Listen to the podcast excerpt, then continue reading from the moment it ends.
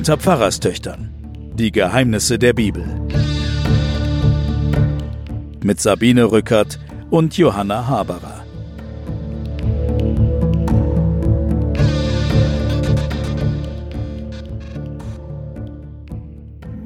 Willkommen bei den Pfarrerstöchtern und den Geheimnissen der Bibel.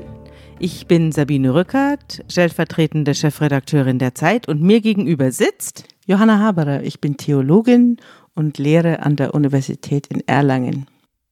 Wir haben ja das letzte Mal gehört von der Erschaffung der Welt. Darüber haben wir uns ja unterhalten, meine Schwester Johanna und ich.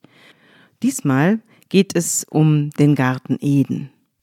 Wir beide, Johanna und ich, sind mit der Bibel aufgewachsen. Deswegen sitzen wir hier und erzählen euch daraus.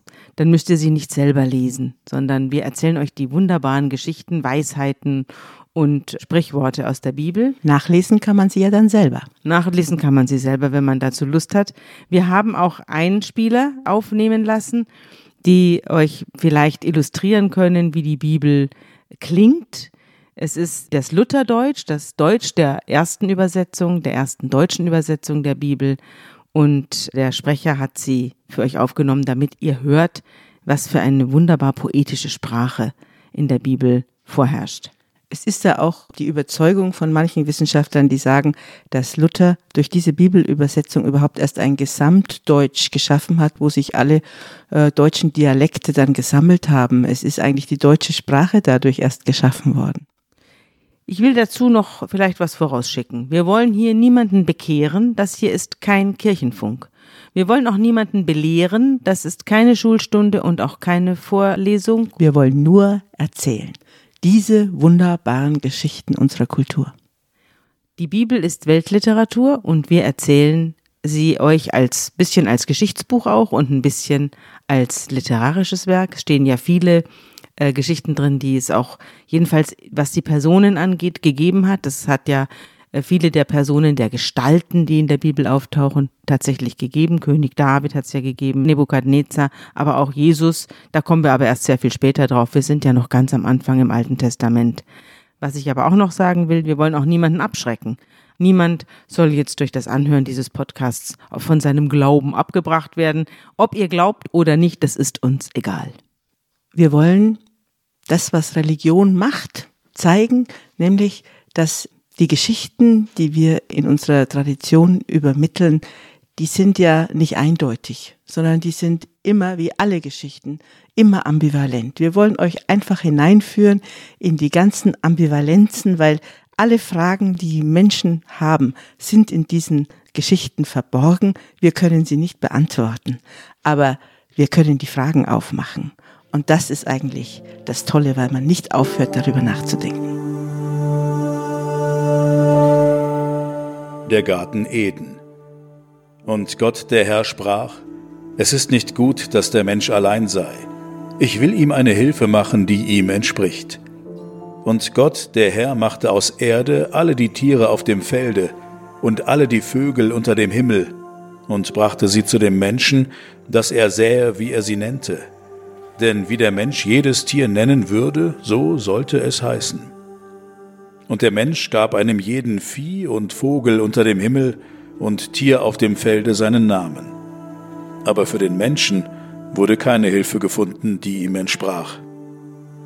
Da ließ Gott der Herr einen tiefen Schlaf fallen auf den Menschen, und er schlief ein. Und er nahm eine seiner Rippen und schloss die Stelle mit Fleisch. Und Gott der Herr baute eine Frau aus der Rippe, die er von dem Menschen nahm, und brachte sie zu ihm. Da sprach der Mensch, die ist nun Bein von meinem Bein und Fleisch von meinem Fleisch. Man wird sie Männin nennen, weil sie vom Manne genommen ist.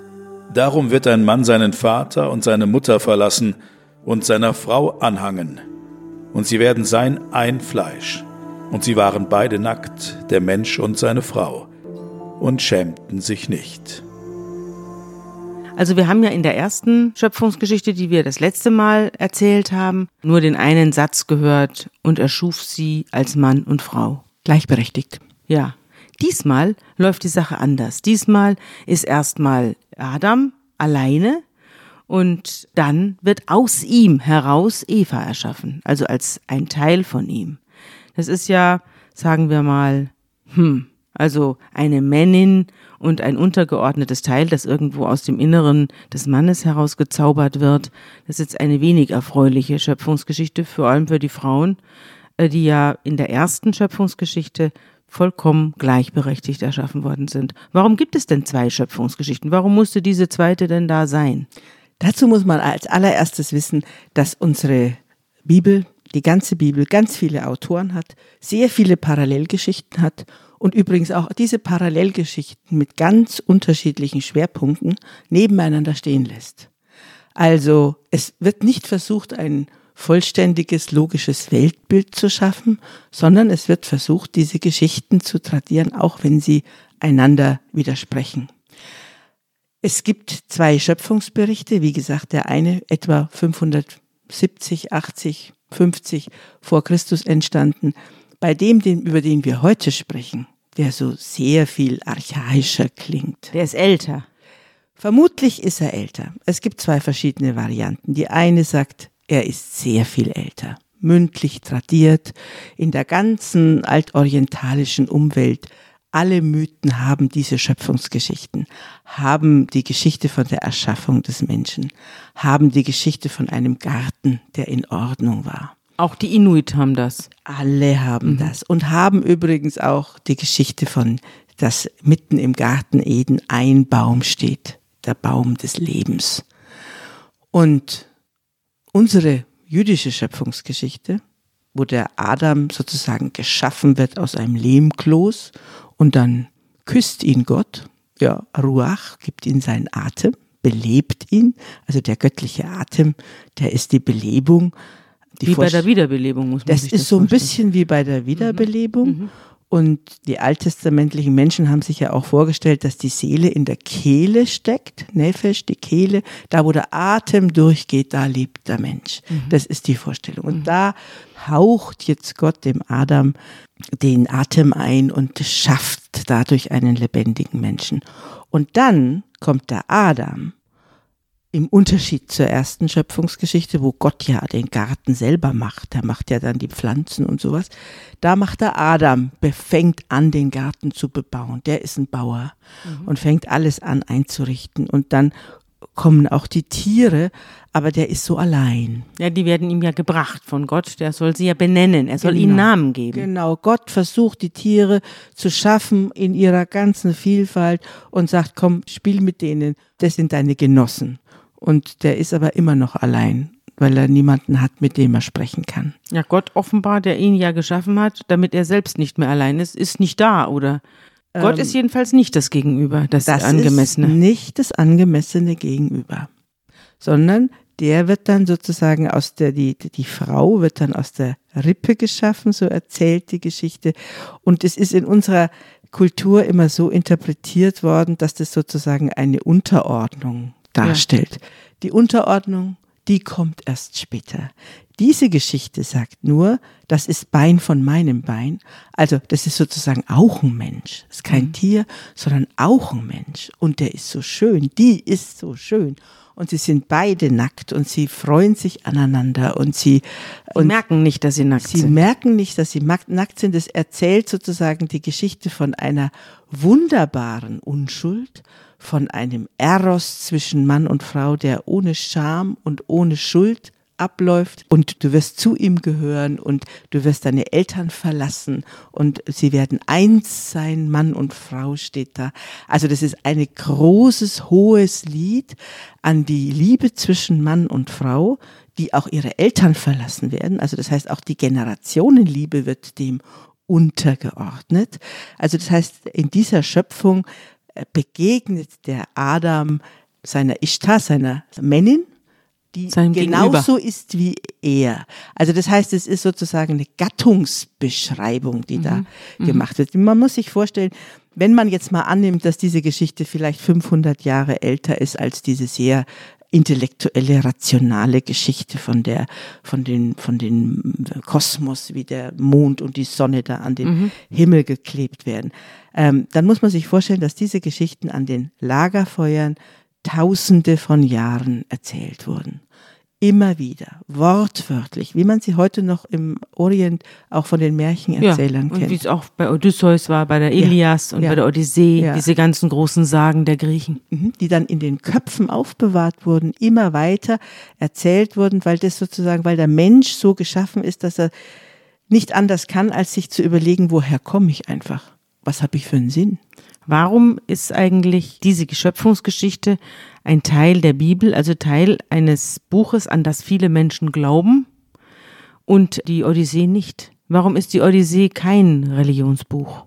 Was unterscheidet denn die Geschichten aus der Bibel von denen zum Beispiel der griechischen Sagen, die ihnen ja vom Sound her und von der Blutrunst her und von der Vitalität her sehr, sehr verwandt sind? Hm, Das ist eine gute Frage, weil sich diese Götterwelt, die griechische Götterwelt korrumpiert hat.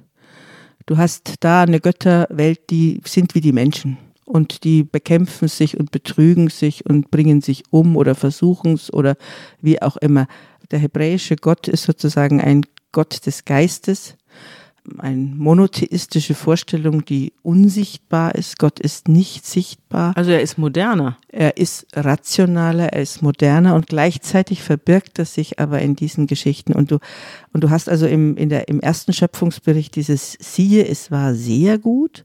Und dieser zweite Schöpfungsbericht wird sozusagen als alternative Geschichte erzählt, die dann von dem erzählt, wie Menschen ihr Leben eigentlich wahrnehmen gegenüber der Utopie von vorher. Wie muss ich mir vorstellen, sollen Frauen mit einem solchen Gott leben können? Sie tun es ja nun schon seit vielen tausend Jahren, aber die weiblichen Anteile Gottes, sagen wir mal, kommen jetzt nicht so richtig zum Ausdruck. Die Frage, warum ist Gott eigentlich ein Mann? Wer hat denn das eigentlich festgelegt? Also die Bibel ist ja von Männern ge- aufgeschrieben worden. Das ist ja ein Menschenwerk. Es hat ja nicht sich Gott hingesetzt und hat eines Tages ein Buch geschrieben, sondern es haben ja Menschen geschrieben. Ist und das auch waren nicht, Männer. Es steht auch nirgendwo, dass Gott irgendwas diktiert. Nein. Es ist Menschenwerk, es sind Autoren, die sich widersprechende Geschichten nebeneinander stellen mit der Aufgabe, dass wir sie interpretieren. Ja, aber warum ist Gott so durch und durch männlich? Obwohl doch auch diese Männer erleben, dass die Erschaffung von Menschen ja wohl von Frauen ausgeht. Das, man hat ja noch nie einen Menschen aus einem Mann herauskommen sehen. Ich glaube, dass diese Auseinandersetzung zwischen Mann und Frau hier sich auch spiegelt. Da geht es natürlich auch um einen gewissen Herrschaftsanspruch, der damit beschrieben wird. Und es spiegeln sich ja auch Auseinandersetzungen zwischen Matriarchat und Patriarchat. Es gibt Vorgängerinnen der Eva, die Lilith, die wilde, herrschende Frau. Das sind alles Teile der Bibel, die nicht in den Kanon eingegangen sind. Genau. Und wir haben natürlich mit einer Redaktion zu tun, die am Ende, äh, sagen wir mal, äh, es ähm, ein bisschen euphemistisch männerfreundlich ist. Trotzdem muss man sagen, ähm, Gott ist mit keinem Wort in der Bibel mit einem Mann assoziiert. Wir haben ja immer nur Metaphern für Gott und da ist auch Gott eine Glucke. Der Herr heißt es. Er heißt Adonai. Also das ist so ein Königsbegriff, ja, das so, so sagt man. Aber der Gottesname, den Juden ja nie aussprechen, der Jahwe-Name oder Jahwe-Name, der sagt, der heißt übersetzt, ich bin, der ich bin. Da kommen ich wir aber bin, noch drauf. wann ich da bin.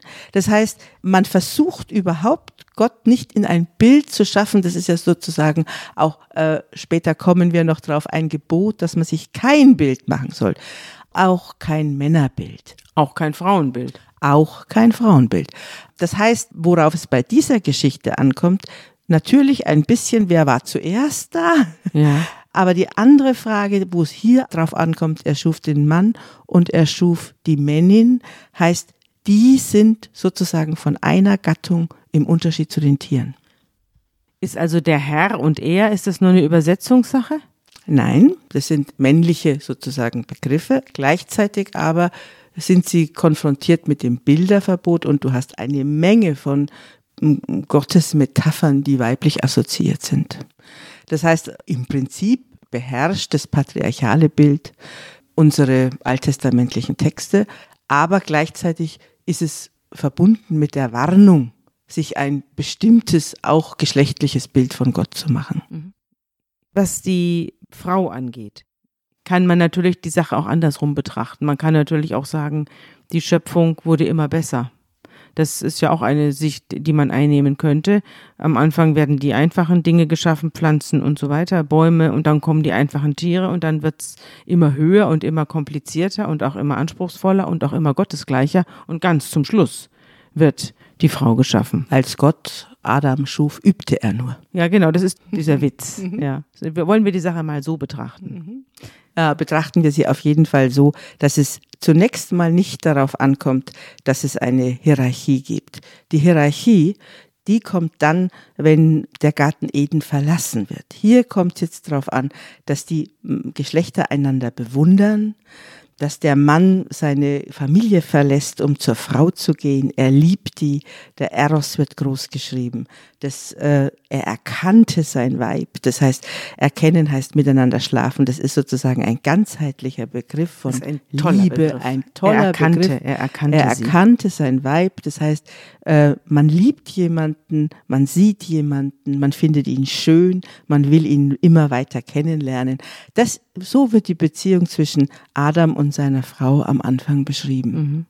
Eva wird ja dann später auch so genannt und ist ja dann als Urmutter aller Menschen also in die in die Vorstellung, in die historisch-literarische Vorstellung Die eingegangen. Mutter alles Lebendigen. Ja, und jetzt, jetzt will ich dir was Interessantes erzählen. Wir hatten kürzlich in der Zeit einen, zum Muttertag haben wir einen Titel gemacht über Mütter und da hat ein Kollege von mir einen Beitrag geschrieben. Der Kollege heißt Stefan Schmidt, ist der stellvertretende Ressortleiter im Wissen und der hat eine Geschichte geschrieben über die Eva und hat in diesem Bericht ausgeführt, dass es tatsächlich ein Individuum gab, die wird Eva genannt in der Wissenschaft, von der wir alle abstammen. Vor 200.000 Jahren gab es ein Individuum, die sogenannte Mitochondrial Eve, von der alle Menschen abstammen. Das war kein Weibchen irgendwelcher Vor- und Frühmenschen, sondern es war eine moderne Frau, also eine moderne, es war eine Homo sapiens Frau, von der wir abstammen. Und es gab natürlich mehrere Frauen damals, wenn man auch sich vorstellen muss, dass es sehr, sehr wenige gegeben hat. Also die Menschheit war sehr, sehr dürftig, allein von der Individuenzahl her. Und die allermeisten Nachkommen der anderen Frauen sind ausgestorben. Nur eine Frau, deren Nachkommen setzten sich durch bis heute. Also wir müssen uns vorstellen, dass es damals auf der Welt vielleicht 5000 Frauen gab. Auf der Welt. Wir reden von der Welt. Und diese kleine Population der Menschen war ständig davon bedroht, vollkommen ausgelöscht zu werden. Also es, wir hatten richtig Glück. Das kann man auch nachweisen, genetisch, an dass es sogenannte Flaschenhälse gegeben hat, dass es immer wieder Zeiten, Hungerszeiten, Sturmzeiten, was weiß ich, äh, Naturkatastrophen, in denen es immer nur ganz wenige Menschen gab, weil alle anderen ausgestorben sind. Und die Nachkommen dieser einen Eva, die irgendwo in Afrika gelebt hat, die sind wir. Und zwar jeder. Ja, und es kann auch sein, dass ich in dieser alten Schöpfungsgeschichte, wie gesagt, Wissenschaftler streiten sich über alles, auch darüber, ob, das eine, äh, ob die sehr alt ist, aber nachdem sie in der Umwelt auch so ähnlich sind, die Erinnerung an dieses Menschwerden und dass die Frau sozusagen den Ursprung alles Lebens bedeutet, die Mutter alles Lebens.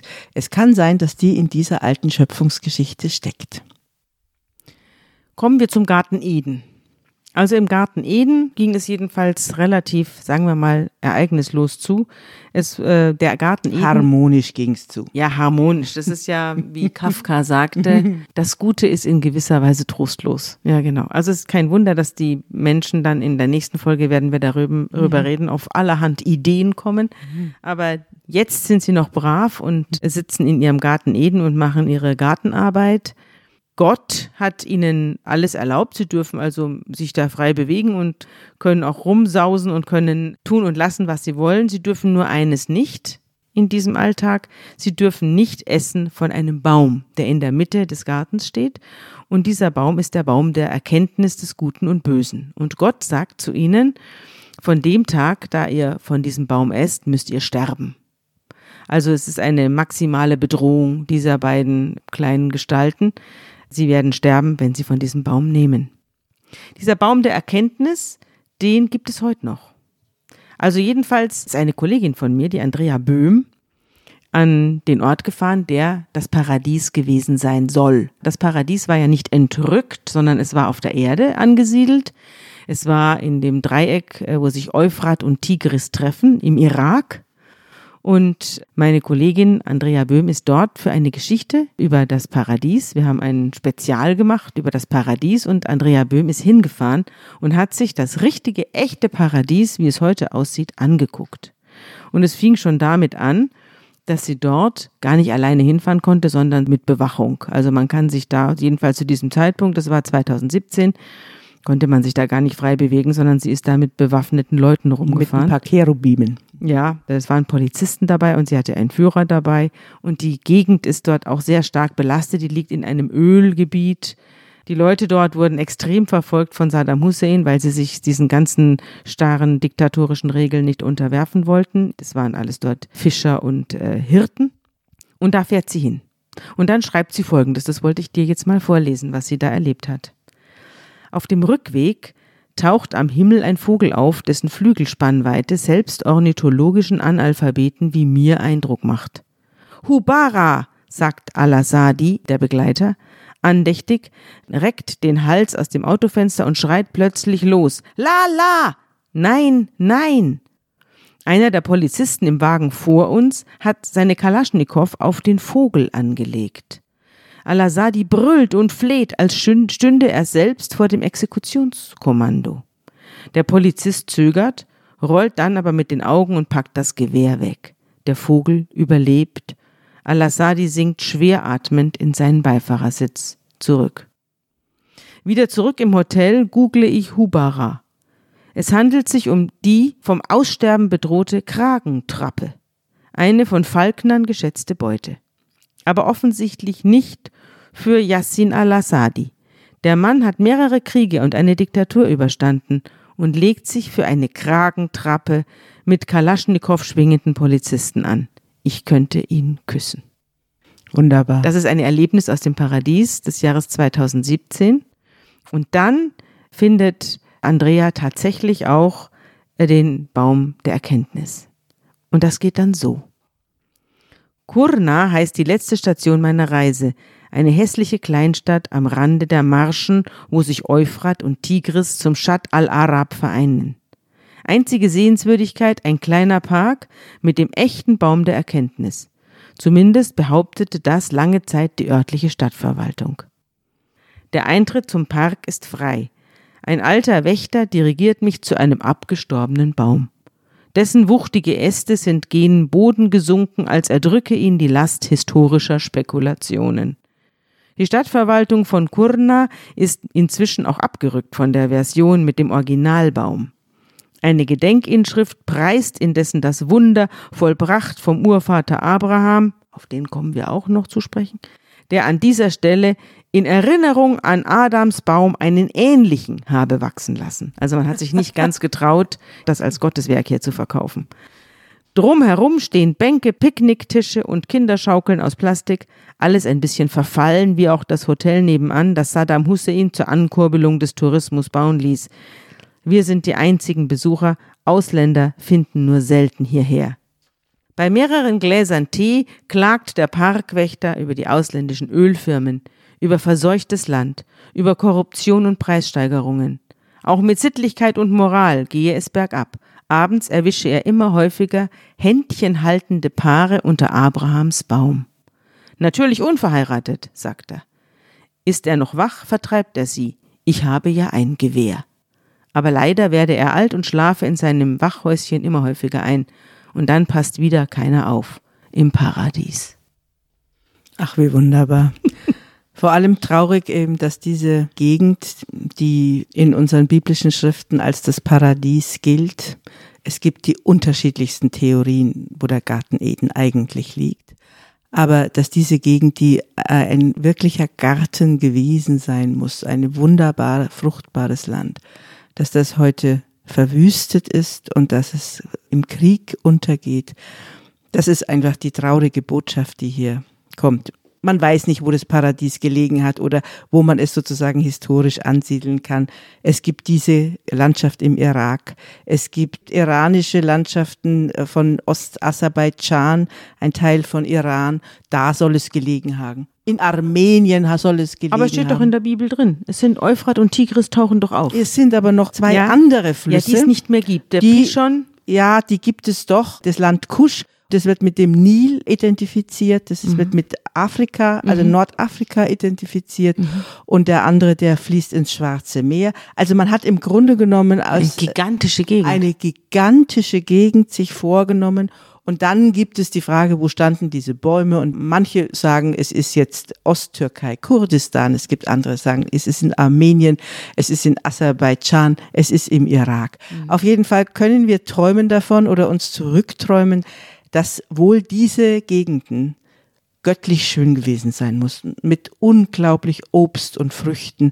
Wir wissen ja auch noch, dass zum Beispiel der Libanon, da schwärmt die Bibel davon, dass da die wunderbaren Zedern des Libanon, alles abgeholzt worden, alles verwüstet, alles vom Menschen zerstört. Aber diese Garten-Eden-Geschichte, das heißt der eingegrenzte Garten mit einem Wall eingegrenzte Garten, diese Geschichte gibt es, wie gesagt, im alten Orient überall, diese Schöpfungsgeschichte und dass es mal so einen Garten gegeben hat. Aber unsere Geschichte unterscheidet sich. In allen anderen Schöpfungsgeschichten gibt es diesen Baum des Lebens, wo es um die Frage geht, warum ist das Leben der Menschen begrenzt und nicht unvergänglich? Ja. Aber die Geschichte vom Baum der Erkenntnis des Guten und des Bösen gibt es nur in unserer Geschichte. Ja, und da kommen wir das nächste Mal drauf. Das wird nämlich uns alle beschäftigen, denn das ist eine große Weichenstellung in der, ja, in der literarischen Geschichte des Menschen. Ich will aber noch auf etwas anderes kommen, weil du gerade von der Zerstörung gesprochen hast.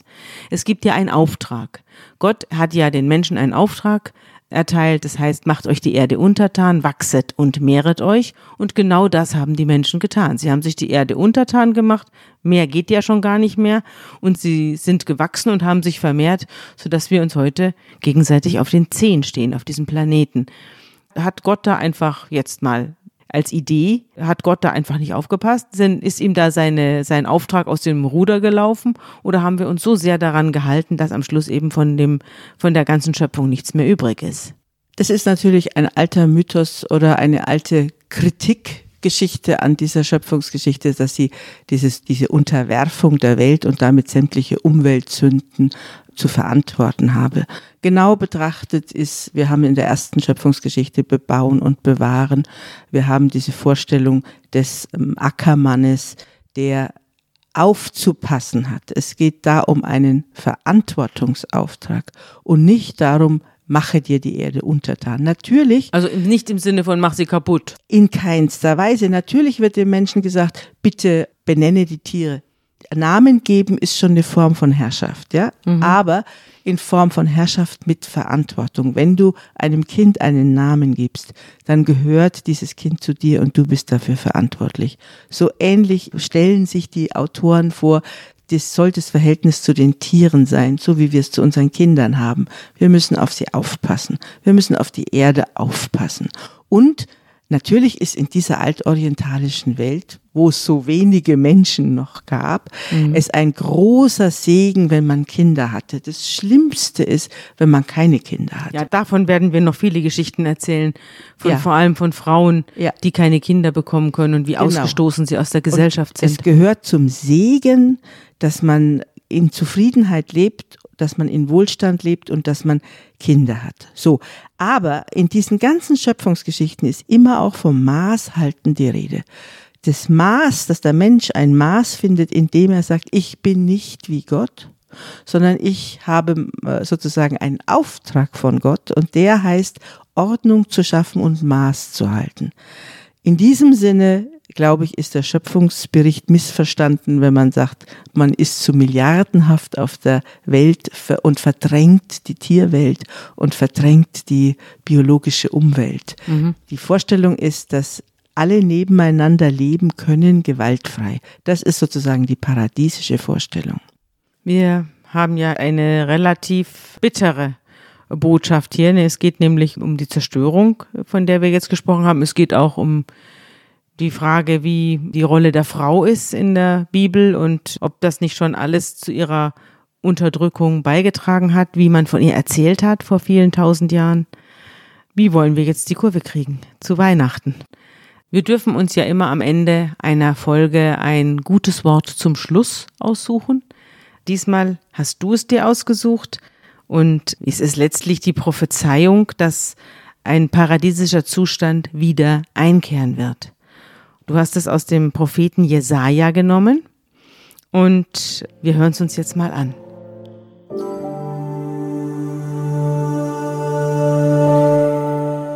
Der Messias und sein Friedensreich. Und es wird ein Reis hervorgehen aus dem Stamm Isais und ein Zweig aus seiner Wurzel Frucht bringen. Auf ihm wird ruhen der Geist des Herrn, der Geist der Weisheit und des Verstandes, der Geist des Rates und der Stärke, der Geist der Erkenntnis und der Furcht des Herrn. Da wird der Wolf beim Lamm wohnen und der Panther beim Böcklein lagern. Kalb und Löwe werden miteinander grasen, und ein kleiner Knabe wird sie leiten. Kuh und Bärin werden zusammen weiden, ihre Jungen beieinander liegen, und der Löwe wird Stroh fressen wie das Rind und ein Säugling wird spielen am Loch der Otter, und ein kleines Kind wird seine Hand ausstrecken zur Höhle der Natter. Wenn wir über diese Anfangsgeschichten, diese Anfangsmythen der Welt reden und die lesen, dann werden wir feststellen, dass die immer in Wellenbewegungen sich äh, sozusagen vollziehen. Es gibt einen idealen Zustand und dieser ideale Zustand wird dann durch den Menschen zerstört, der alles selber in die Hand nehmen will und nichts neben und über sich dulden will. Und diese Wellenbewegung wird sich durch die ganze Bibel ziehen, insbesondere auch durch unsere ersten Geschichten, die von der, vom Ursprung der Welt und von dem Menschsein an sich handeln. Und immer wieder wird diese Zerstörung und Selbstzerstörung des Menschen durch die Vision eines neuen Reiches und eines Neuanfangs abgelöst. Und die Vision, dass ein Friedensfürst geboren wird, als kleines Kind, der die Welt wieder in Ordnung bringt, das ist die Vision von Weihnachten, dass da ein Mensch auf die Welt kommt, der die zerstörte Ordnung und den übergriffigen Menschen wieder in seinem Maße bringt und dann so lebt, wie Gott es sich vorstellt. Und das ist dieses kleine Kind, das an Weihnachten geboren wird und Jesus heißen wird. Aber da muss ich jetzt ein bisschen Wasser in den Wein gießen. Ich meine, eine Ordnung ist ja seither nicht eingekehrt und eine Ordnung gibt es ja auch heute nicht auf dem Planeten. Im Gegenteil, es ist ja im Namen dieses Kindes der Planet noch schlimmer ausgeraubt worden als denn je. Damit setzt sich unsere nächste Geschichte auseinander. Die Frage, wie ist eigentlich der Mensch beschaffen, dass das immer wieder, was er aufgebaut hat, zerstört wird, dass er es selbst zerstört.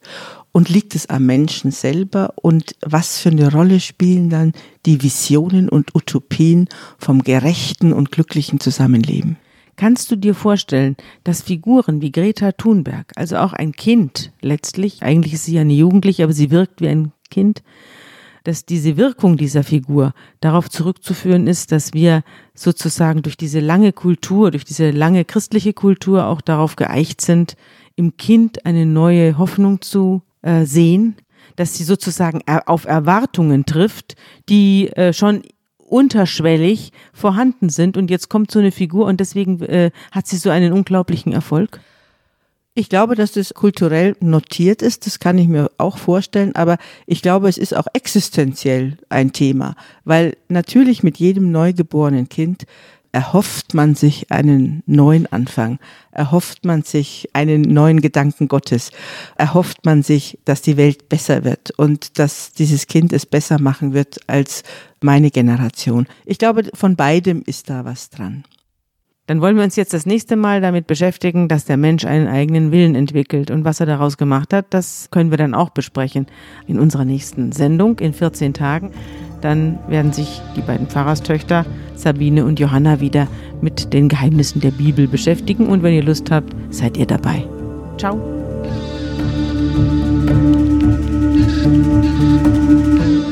Unter Pfarrerstöchtern ist ein Podcast der Zeit und von Zeit Online.